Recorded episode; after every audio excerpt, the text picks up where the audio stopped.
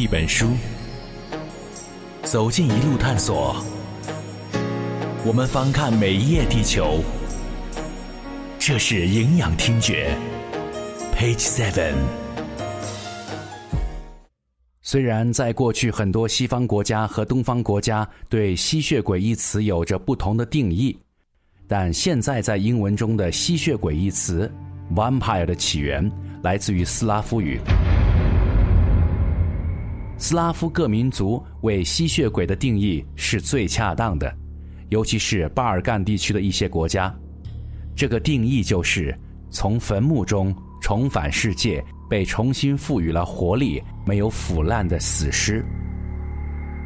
这种定义和我们提到的牛津字典中所讲到的 “vampire” 是一模一样的。那为什么 “vampire” 这个词会起源于斯拉夫语系呢？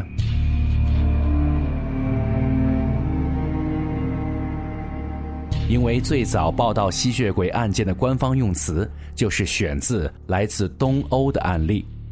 接下来。这个词被德国人正式使用，继而伦敦的媒体也进行了使用，最终成为了英语词汇。我们继续提问：那为什么最早出现吸血鬼的是东欧呢？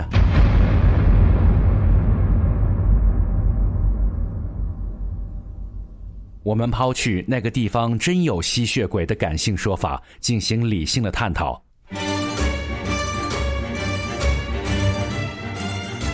最有可能的是，相对于西欧，东欧处于相对不发达，地理位置上与所谓的异教徒交往更多，并引发宗教争端。同时，那里的不少地区是欧洲最荒无人烟和鲜为人知的，更容易诞生迷信色彩的案件发生。就像我们刚才提到的。就算在现代世界，二零零五年的罗马尼亚小村庄里，人们依然相信有吸血鬼的存在。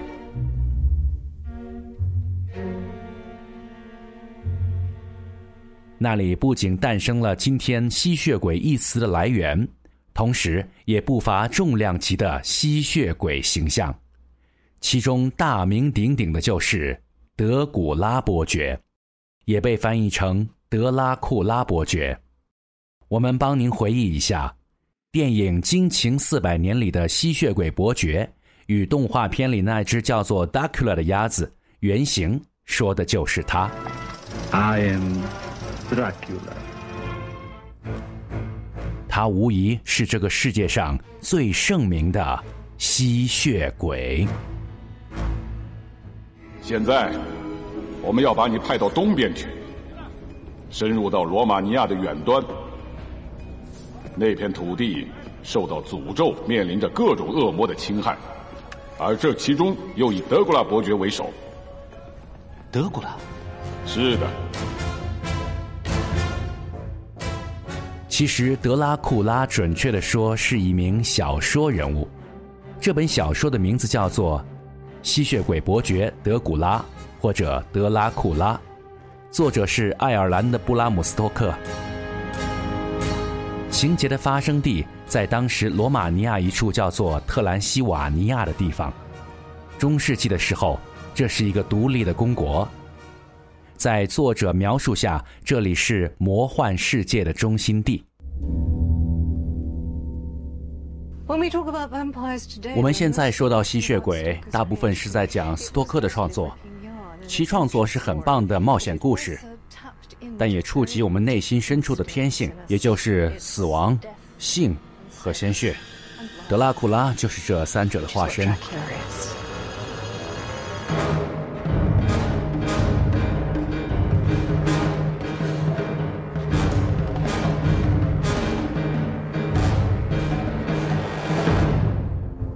伦敦的年轻书记员乔纳森·哈克。为了处理伯爵的房产，受邀来到了 Transylvania 特兰西瓦尼亚，在这里，他被吸血鬼伯爵软禁。五月三十日，德古拉城堡。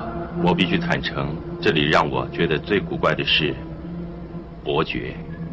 他看明娜照片的模样，让我毛骨悚然，好像是我这个故事的一部分，可是我却不知情。之后，他拼命逃出了伯爵的城堡，而此时伯爵已经以动物的形态降临了伦敦。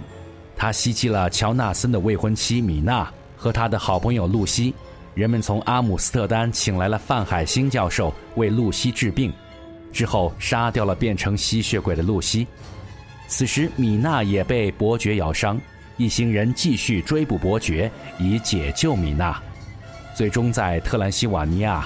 某个日落之前，人们刺穿了伯爵的心脏，伯爵化为尘土，米娜得救，幸存者返回伦敦。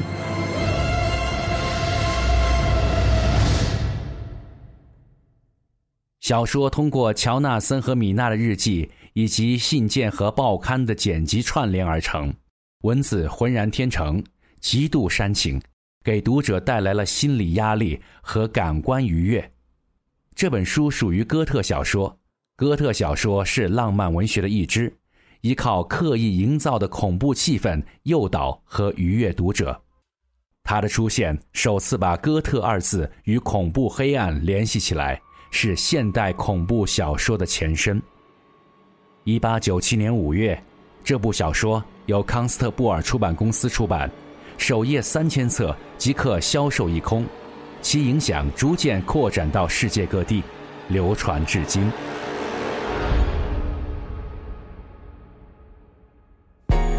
读一本书，走进一路探索。我们翻看每一页地球，这是营养听觉。Page Seven。这部小说的灵感来自于斯托克的一个噩梦。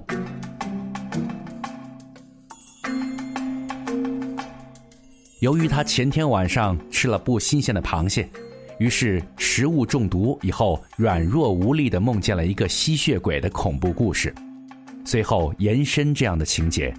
有人说这是吸血鬼的托梦，也有人说他平时的作品都太差了，这本书一定有人代笔。但很多人忽略了一个细节：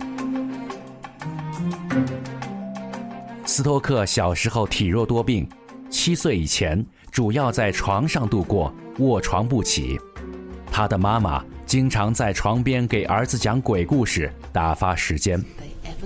实在很难想象，一名妈妈为什么要给躺在床上的生病儿子讲鬼故事呢？但也许正是这种哥特小说的童年，让斯托克笔下的吸血鬼浑然天成。这部小说走红后，被上演成多个版本的歌剧。电影，如果你还没有看过，推荐你看《惊情四百年》，男主角是基诺里维斯。说到这里，疑问又出现了：德拉库拉既然是小说人物，那为什么一个文学形象能够有如此大的影响力呢？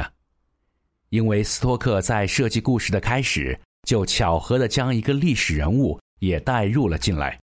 而这个历史人物的生平与特兰西瓦尼亚发生的故事又正好匹配，所以很多人读完这本小说以后，甚至认为这是一个真实的故事。在书的第一页有这样一段话：这里不存在任何错误的记录。因为所有精心挑选的材料都是由那些当代创造了历史而并不了解历史的人们亲口讲述的。布拉姆斯托克，一八九七年。书里提到的历史是什么？这个疑问让我们再次回到那个单纯也恐怖的问题：真的有德拉古拉伯爵这个吸血鬼吗？为了给他梦中的吸血鬼起名字，斯托克在图书馆里找素材，无意间发现了德拉库拉这个名字。寻找读物时，斯托克偶然发现了这本书《瓦拉吉亚公国简介》，是由已故的英国驻布加勒斯特领事编著的。从这本书的第十九页上，斯托克记下这样的笔记。瓦拉吉亚语称那些大胆、野蛮、性情狡猾、行为残忍的人为德拉库拉或是恶魔。斯多克并不知道这一切到底意味着什么，而这本甚至连名字都不很确定的小册子，却在今后很长的时间里成了德拉库拉伯爵的出生证明。这个名字的诞生地正好处于最适合发生在吸血鬼故事的罗马尼亚中西部，特兰西瓦尼亚。十五世纪，我们知道，在这个土耳其这一带崛起了一个强大的帝国，叫奥斯曼土耳其帝国。当时成了地跨欧亚非三大洲的帝国。那么，奥斯曼土耳其帝国呢，不断的往西打，威胁到欧洲各个城邦的安全。当时东欧古罗马尼亚一带呢，有一个大公国叫瓦勒西亚大公国。这个大公国呢，多次受到奥斯曼土耳其的这种侵略。而正是在这里。有一名比吸血鬼还要残酷的历史人物——弗拉德三世。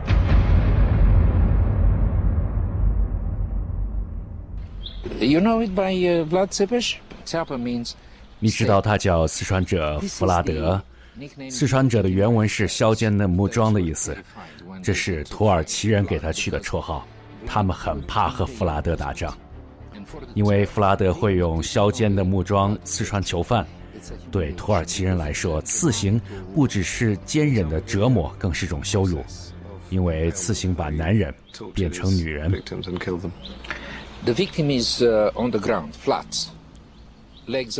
受害者平躺在地上，双腿分开，削尖的木桩在地上固定好。木桩固定不动，身体。则缓慢地刺入，你能想象那有多么折磨人？你可以让木桩在刺进身体的时候避开重要的器官。我们都很清楚，他读了一本册子，叫做《瓦拉吉亚和摩尔达维亚的封侯记录》，作者是大不列颠驻布加勒斯领事威廉·威尔金森。情况大致是，书上有。半页写着：“瓦拉吉亚由德古拉亲王所统治。德古拉和土耳其人打仗且战败了，他被弟弟取而代之。罗马尼亚语中‘德古拉’的意思是恶魔。就是这句话让斯托克决定，他要让自己的吸血鬼伯爵取名叫德古拉。斯托克做了两件事，他对罗马尼亚的观光业大有注意。”同时又伤害了罗马尼亚的历史，因为大家都把历史人物德古拉和吸血鬼伯爵搞混，但一个是历史人物，另一位是超自然人物，你不能把这两者混为一谈。历史和超自然现象是不同的领域。History and supernatural are two different things. 弗拉德三世的残忍不亚于吸血鬼。他不仅违背了上帝的旨意，有对异教徒的战争，由这样的人物作为吸血鬼的原型，再合适不过了。那么当时就有人传说，说这个德库拉公爵为什么这么残忍呢？他愿意喝人血，见着人血他就抑制不住。所以说这些士兵落到他手里，敌人落到他手里，往往血都被吸干。所以就这么的传说。德库拉公爵是最早一个吸血鬼。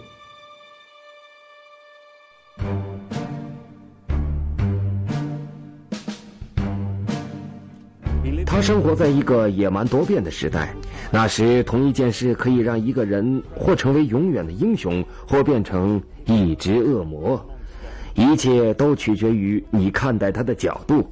这就发生在德拉库拉身上，在欧洲。瓦拉吉亚王储曾一度被视为英雄，就连教皇本人也曾因他阻挡了异教侵略者而对他赞赏有加。但历史上的他比小说中的形象更适合登上恐怖之王的宝座。德拉库拉这本小说的出现几乎是完美的。无论从文学角度还是历史角度，都给人带有一种真实的环境与极其说服力的恐怖，其影响力已经远远大于一本小说的魅力。一九九二年，这本书被译成罗马尼亚语出版了。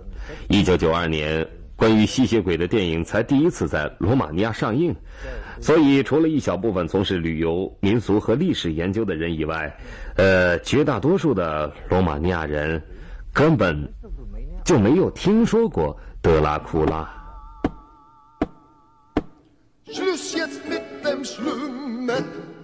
罗马尼亚已经成为了吸血鬼的发源地，它是人们进行吸血鬼探险的选择去处。吸血鬼的形象也从过去丑陋的活死人，变成了有贵族气质的人物。直到今天，当人们再一次了解吸血鬼时，大多数是看见电影中的帅哥与美女的冷艳气质。无论是电视剧还是电影中的吸血鬼，已经从坟墓中走了出来，进入了真实的世界，也为吸血鬼植入了流行的文化符号。而这些。都与把吸血鬼变成了伯爵的斯托克先生有着莫大的关系。